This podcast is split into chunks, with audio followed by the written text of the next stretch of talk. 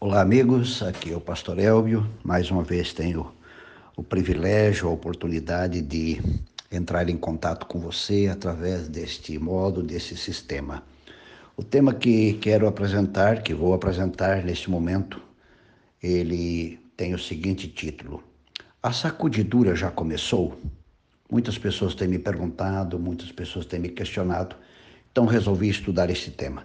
E começo apresentando uma história real que aconteceu alguns anos atrás com um avião da companhia americana Panam.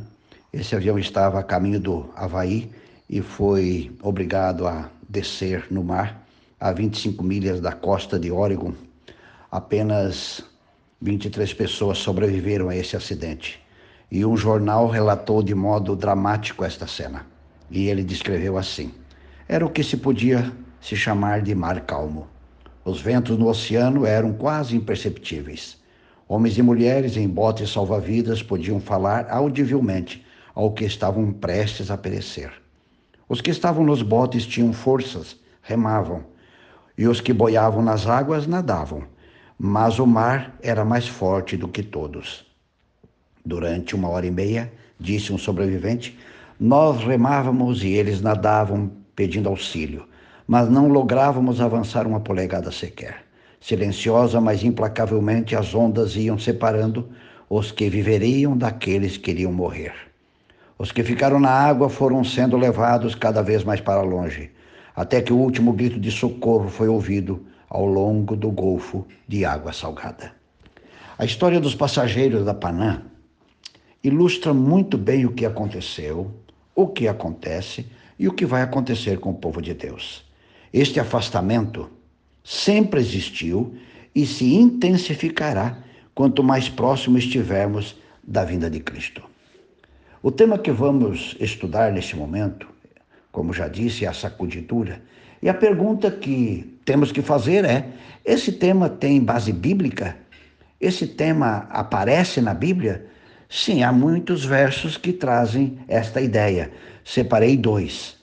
Primeiro está em Amós, capítulo 9, verso 9, que diz assim: Porque eis que darei ordem e sacudirei a casa de Israel entre todas as nações, assim como se sacode trigo no crivo, sem que caia na terra um só grão.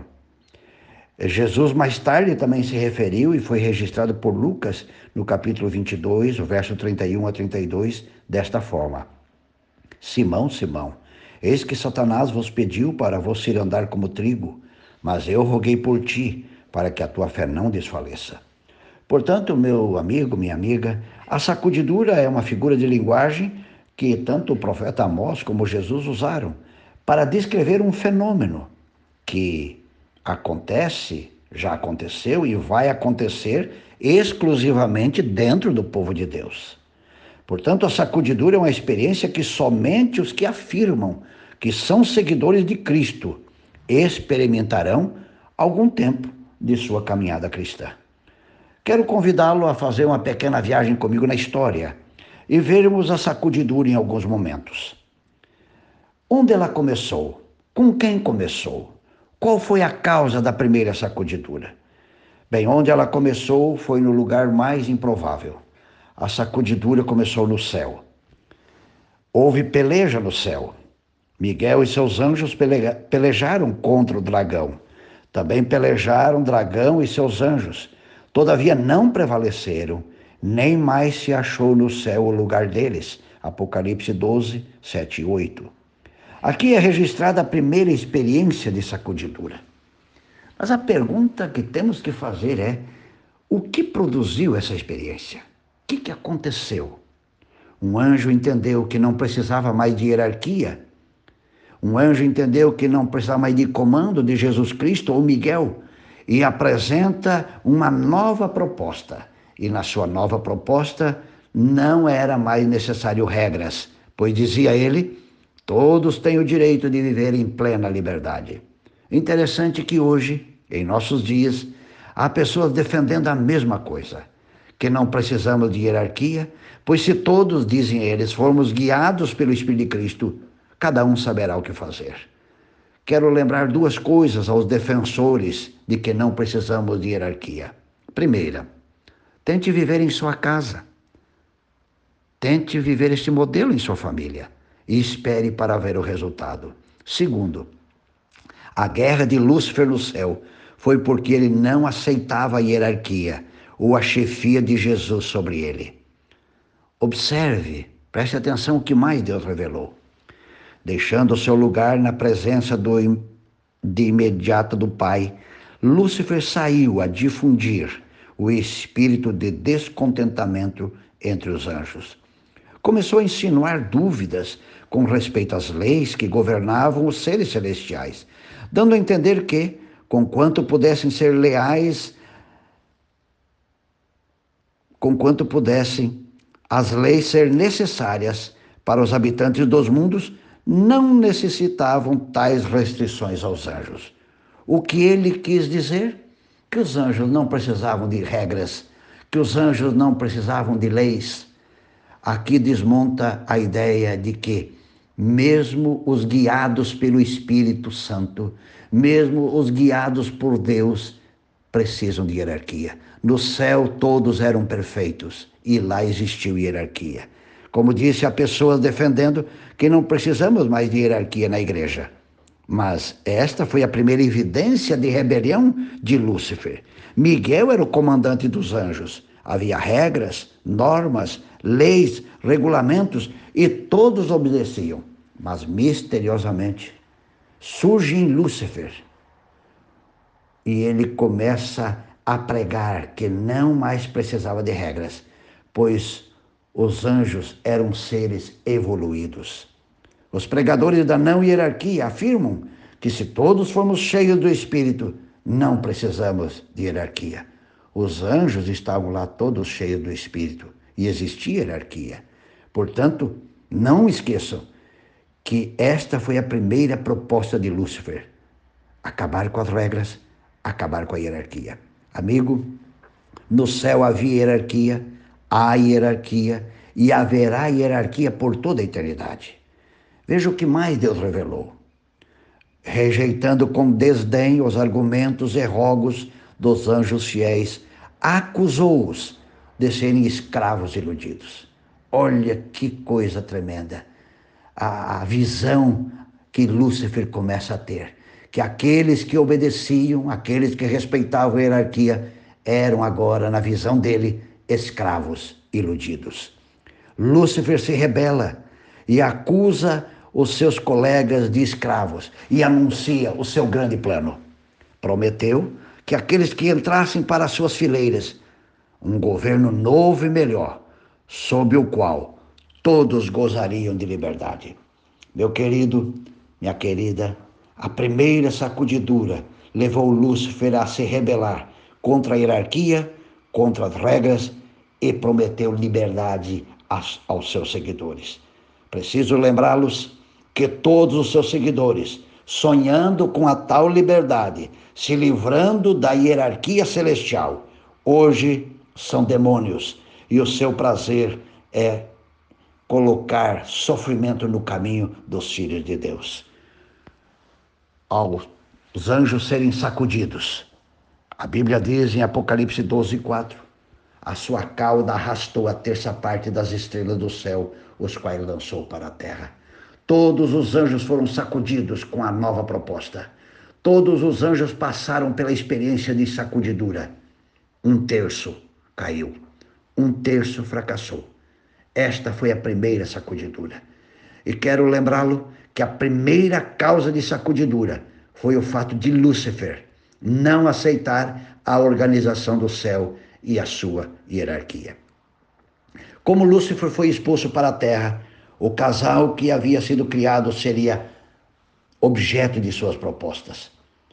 Como o assunto é bem conhecido, quero ir direto à ordem que Deus deu. E o Senhor ordenou ao homem: coma livremente de qualquer árvore do jardim, mas não coma da árvore do conhecimento do bem e do mal, porque no dia em que dela comer, certamente morrerá. Gênesis 2, 16 e 17. Esta foi a ordem que Deus deu aos seus primeiros filhos do planeta Terra. Mas eles também seriam sacudidos por uma nova proposta que veio desta forma. Disse a serpente à mulher: certamente não morrerão. Aqui temos uma ordem totalmente contrária ao que Deus havia dito. O casal foi sacudido por duas ordens, que vieram de fontes é, completamente diferentes e totalmente opostas. Quando o casal foi sacudido, infelizmente, a queda foi de 100%. Toda a população do planeta Terra, que era de apenas duas pessoas, ao serem sacudidos, fracassou. A razão da sacudidura neste momento foi de não confiarem na palavra que Deus havia dito. Mas vamos avançar no tempo e vamos chegar aos dias de Jesus. Será que houve sacudidura na igreja cristã lá no seu começo, nos seus primeiros dias? A história da sacudidura na igreja cristã é tão antiga quanto a própria igreja. Após Jesus fazer um discurso na sinagoga de Cafarnaum, onde ele falou sobre o comer a sua carne e beber o seu sangue. Observe, preste atenção o que aconteceu. Ao ouvirem isso, muitos dos seus discípulos disseram: Dura é essa palavra. Quem poderá suportá-la?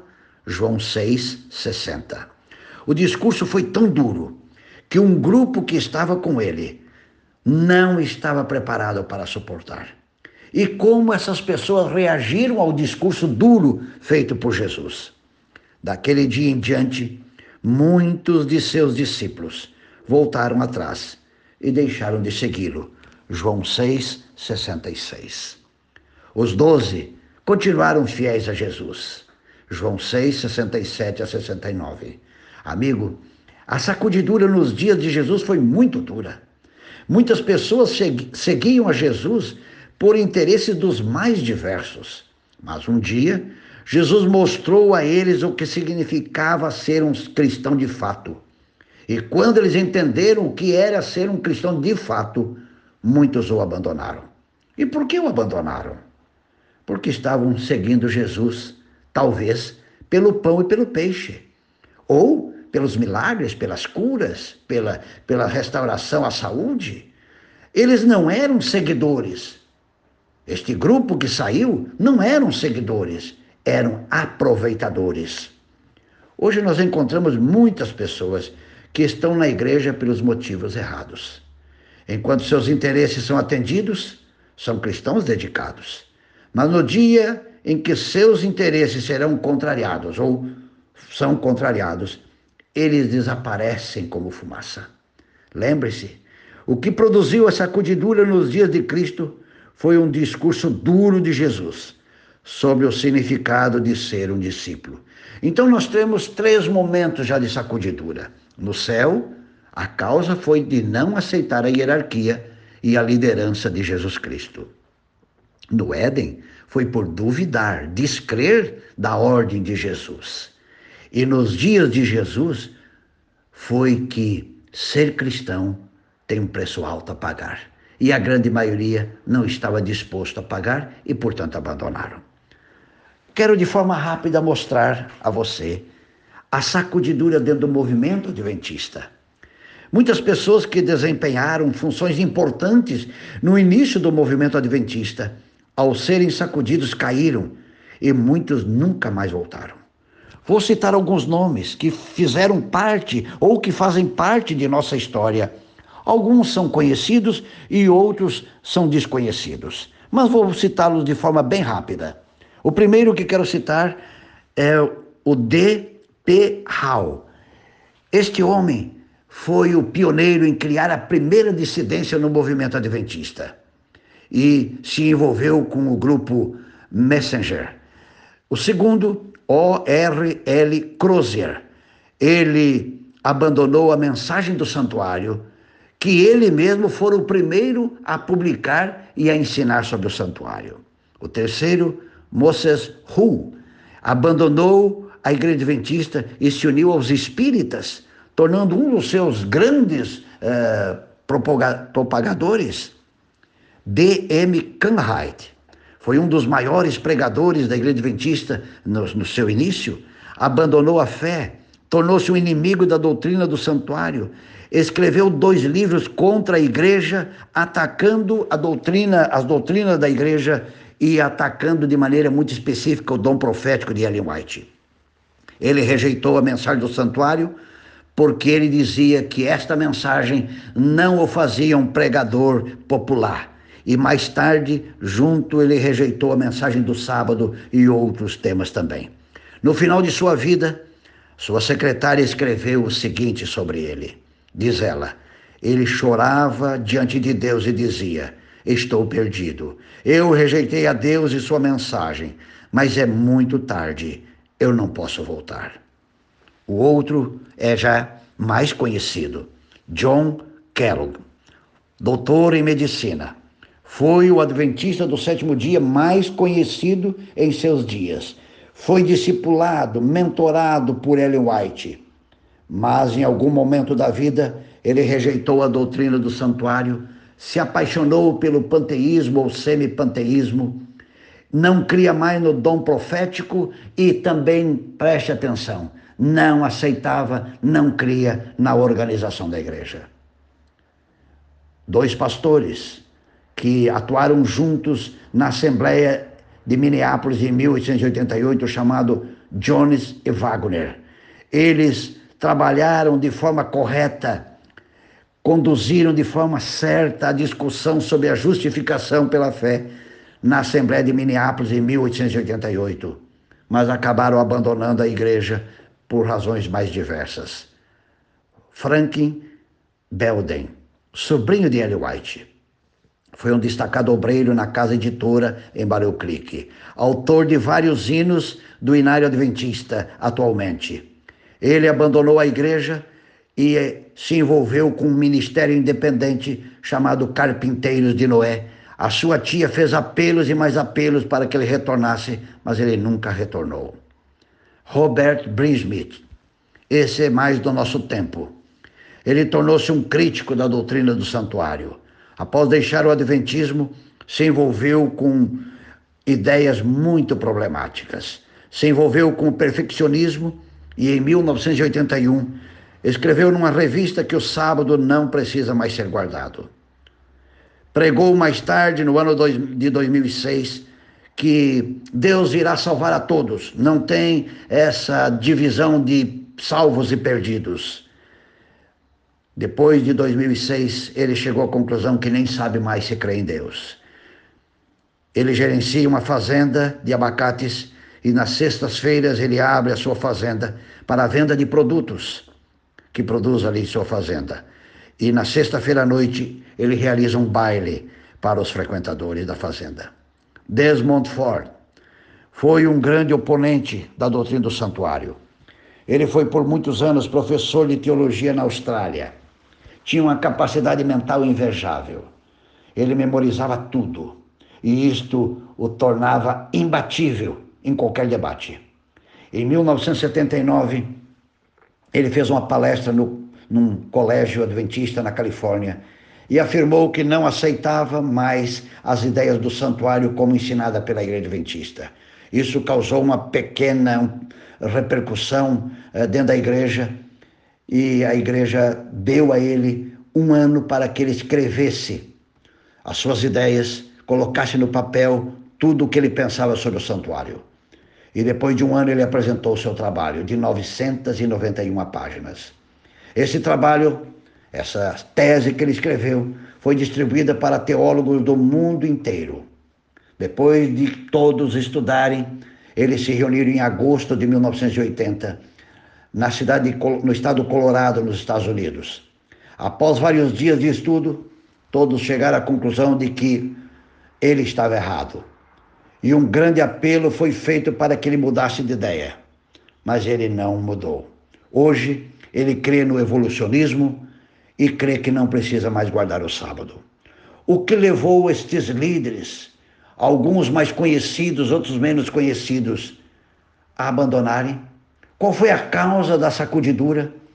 Bem, meus queridos, a causa da sacudidura destes líderes foi por não aceitarem a organização da igreja, a doutrina do santuário, o dom profético e nem a santidade do sábado.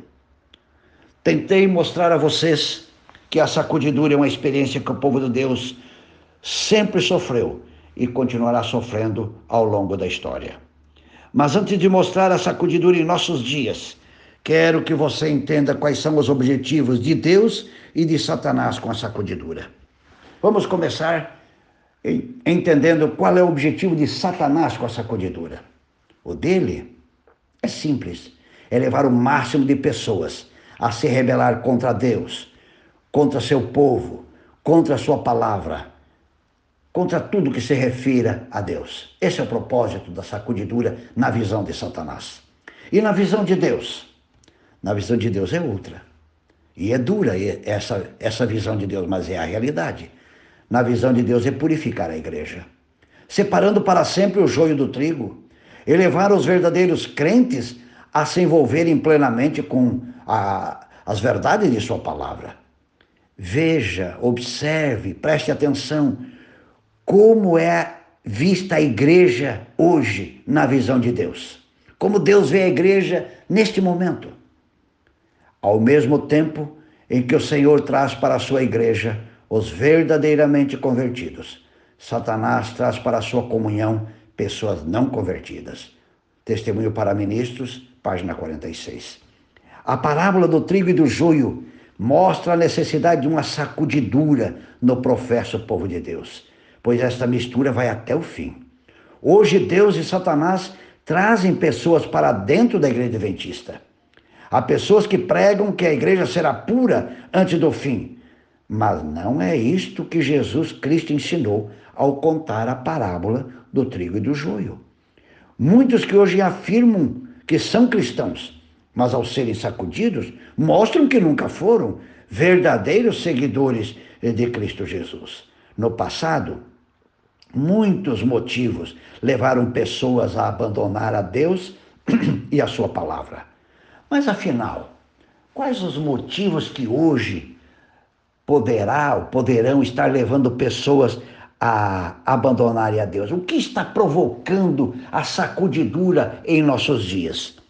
Deus revelou uma série de coisas. Vou enumerar aqui um pouco mais do que uma meia dúzia.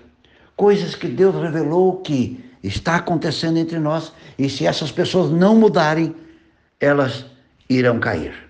Primeiro grupo que cairá: os auto-enganados. Estão iludidos consigo mesmos. Na calma, que firmeza manifestam. Que corajosos navegantes são mas quando as furiosas tempestades da prova e tentação sobrevêm, aí sua alma naufraga. O primeiro grupo que vai cair é aqueles que se autoenganam. Eles sabem que têm deficiências, eles sabem que têm coisas para corrigir, mas acham que assim está bom. Acham que não precisam mudar. Os autoenganados serão os primeiros a caírem. Segundo grupo, que se não mudar cairá também, são os descuidados e os indiferentes.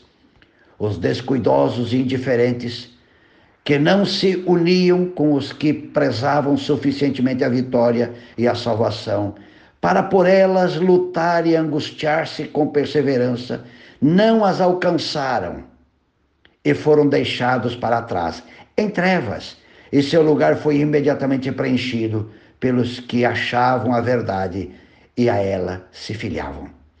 Testemunhos para a Igreja, volume 1, 182. Aqui tem um segundo grupo de pessoas que são descuidadas com a vida religiosa, descuidada com os valores cristãos, com os princípios cristãos, indiferente para as coisas de Deus. Se leu a Bíblia num dia tá bom, se não leu durante a semana tá bom também. Se foi à igreja tá bom, se não foi à igreja também tá bom. São pessoas descuidosas e indiferentes. Esse grupo, se não mudar, ao vir a forte sacudidura, cairá. Terceiro grupo são os desobedientes. Caso alguém não seja purificado pela obediência à verdade, vença o egoísmo, o orgulho e as más paixões. Os anjos de Deus têm a recomendação, estão entregues aos seus ídolos. Eles passarão adiante a sua obra, deixando esses com seus pecaminosos traços não subjugados ao comando de anjos maus. Aquelas pessoas que sabem o que é certo, sabem o que é correto, mas recusam a fazer. Os apelos são feitos e eles são insensíveis a esses apelos.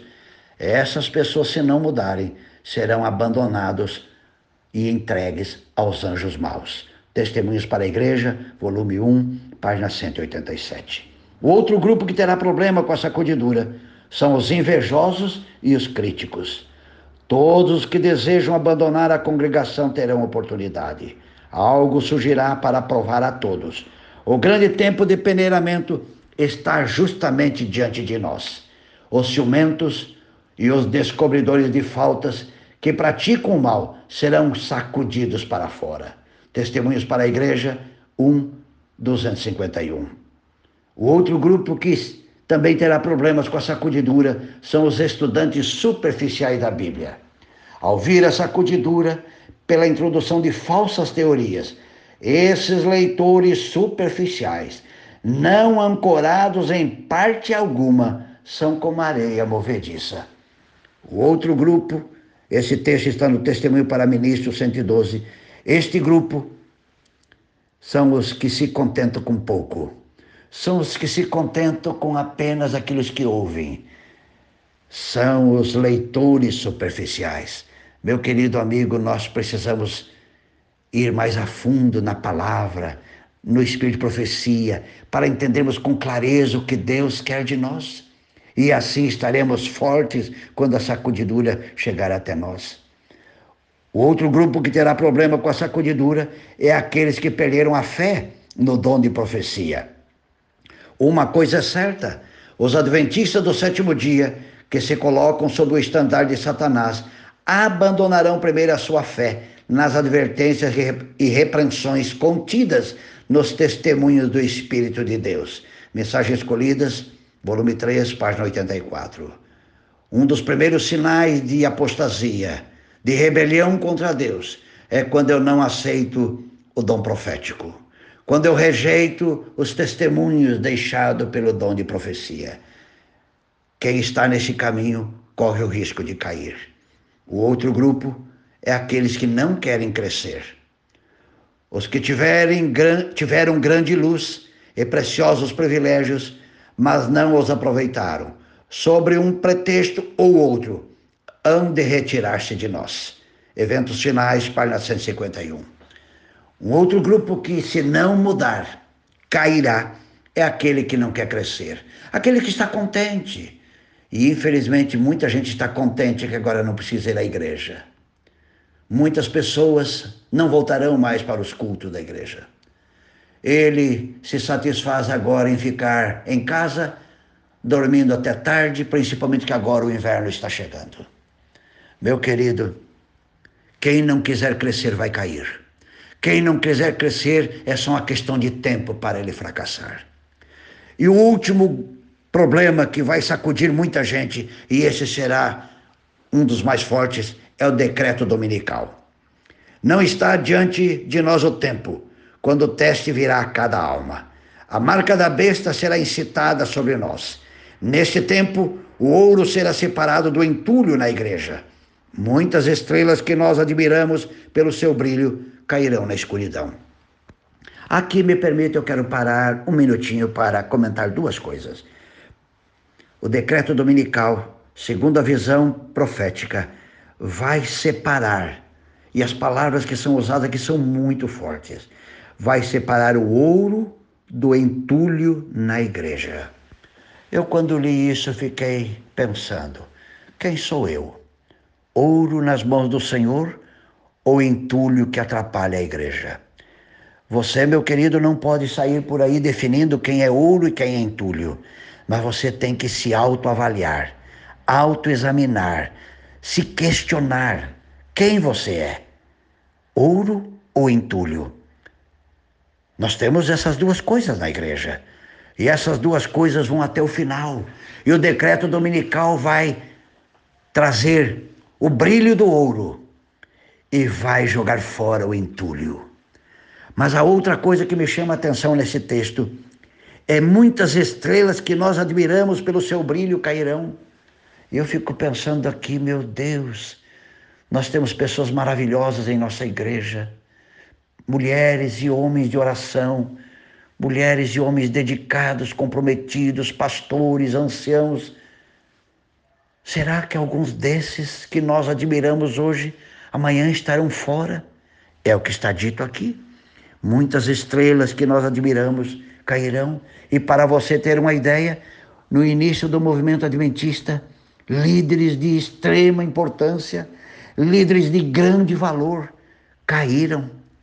Mas aqui próximo de nós, teólogos, professores de teologia, hoje nem sabem mais se creem em Deus. Meu querido amigo, a sacudidura vem para mostrar quem é quem. E se você se encaixa em algum desse grupo, desses grupos que eu mencionei, saia o mais rápido dele. Abandone o mais rápido para que quando vier a sacudidura você esteja forte.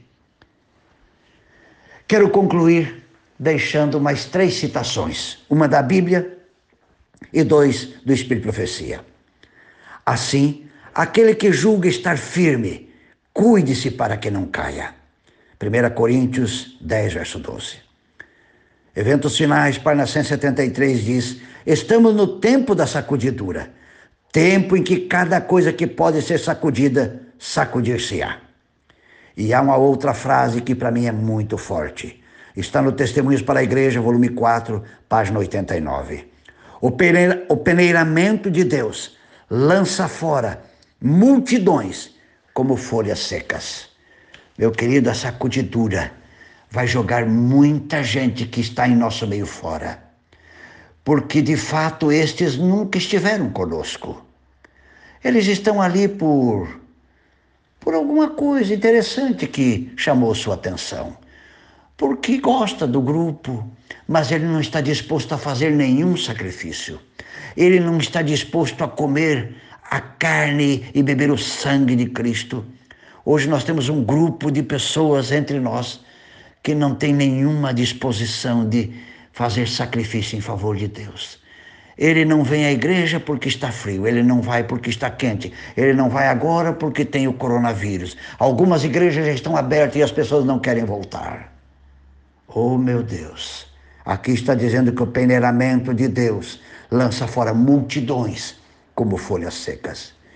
Que conclusões, que conclusão nós chegamos ao ler e ouvir esses textos todos? Simples a conclusão, que cada cristão será sacudido em algum tempo de sua vida cristã. Segundo a profecia, muitas pessoas cairão e outros ficarão firmes como a rocha. Lembre-se que a experiência de sacudidura, quem cai, são as pessoas e não a igreja. A igreja permanecerá, independente da queda das pessoas. A igreja tem muitos problemas. Na visão profética, ela é débil, defeituosa, precisando ser corrigida, advertida, mas ela não vai cair. Nós reconhecemos que temos muitos problemas na organização adventista, mas isto não me dá direito de romper com a organização. Isso não me dá direito de dizer que eu não preciso mais da hierarquia, que eu não preciso mais da organização. As pessoas vão cair. Muitos já caíram no passado, muitos estão caindo no presente e muitos cairão no futuro. Mas a igreja vai vencer, independente do meu sucesso ou fracasso espiritual.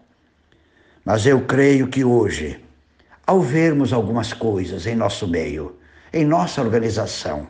Ao vermos o indiferentismo em muitas pessoas, o descuido para com as coisas de Deus em outros, a negligência e o estudo sério das Escrituras em outro grupo, o espírito de Laodiceia que ataca impiedosamente nossos juvenis, nossos jovens, adultos, ataca os pastores, os professores, os comportores, as nossas associações, uniões, divisões e a Conferência Geral.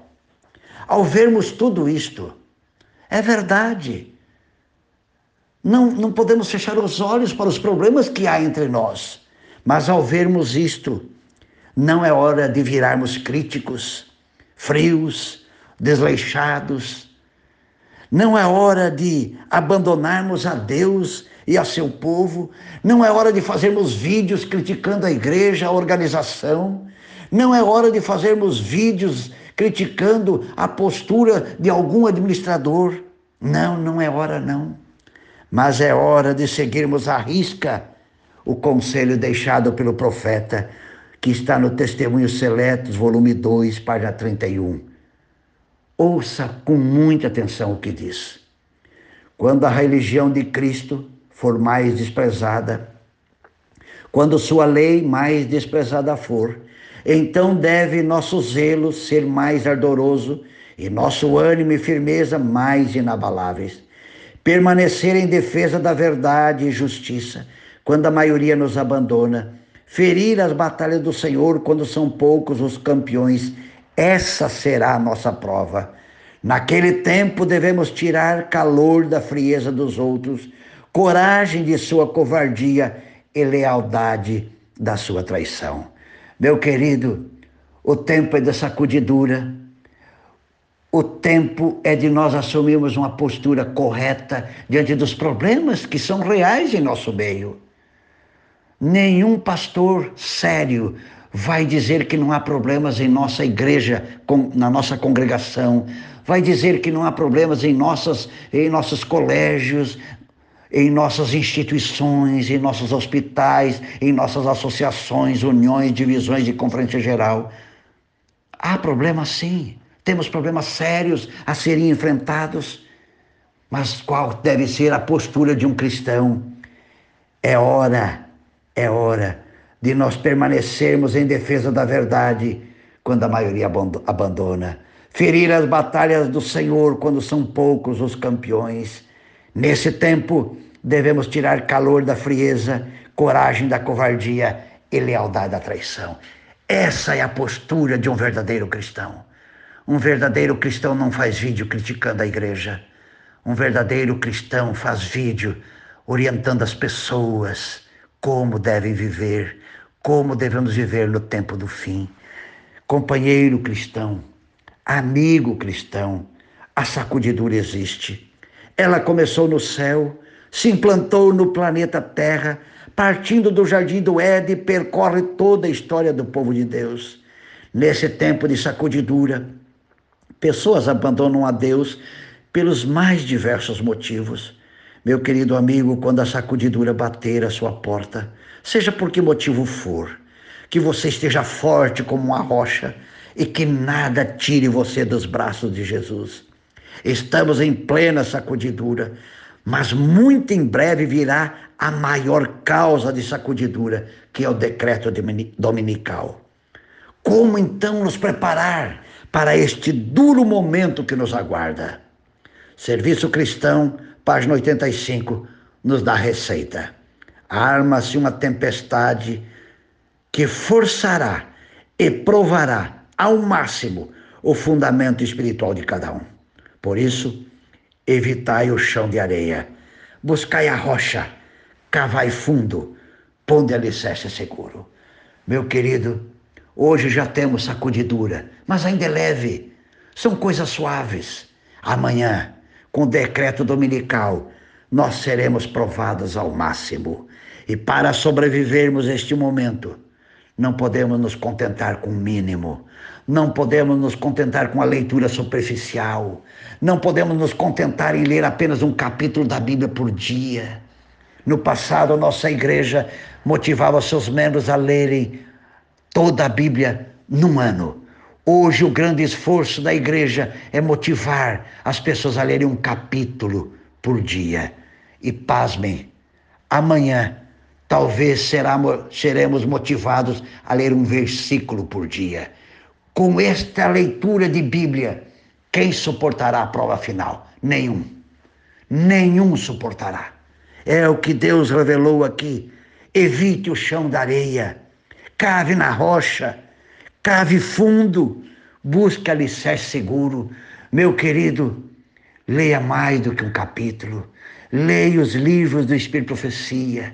Leia outros bons materiais que temos mas pare, por favor, de ouvir e dar crédito a vídeos criticando a igreja, os membros, a liderança. Isso não contribui para o teu crescimento espiritual. Isto, pelo contrário, vai criar em você frieza, indiferentismo e vai cada dia tirando o seu vigor espiritual. Meu querido irmão, meu querido amigo, Que todos nós possamos aproveitar bem este tempo para conhecermos a vontade de Deus e não sermos vítimas dos enganos de Satanás. Muitas pessoas boas já abandonaram o povo de Deus no passado e infelizmente muitos vão abandonar no presente e no futuro. Que você e eu permaneçamos firmes como uma rocha até o fim da nossa vida ou até a volta de Cristo. Que nada, nem ninguém venha destruir a nossa fé na palavra de Deus, nos testemunhos do Espírito de profecia, e que nunca venhamos a crer que não precisamos de ordem, de regulamentos e da, de organização e de hierarquia. Meu querido, que Deus te abençoe e que a sacudidura, quando bater a sua porta, encontre ali uma rocha, porque você e eu devemos estar escondidos em Cristo Jesus, a rocha eterna. Que Deus te abençoe e que juntos sejamos vencedores em nome de Jesus.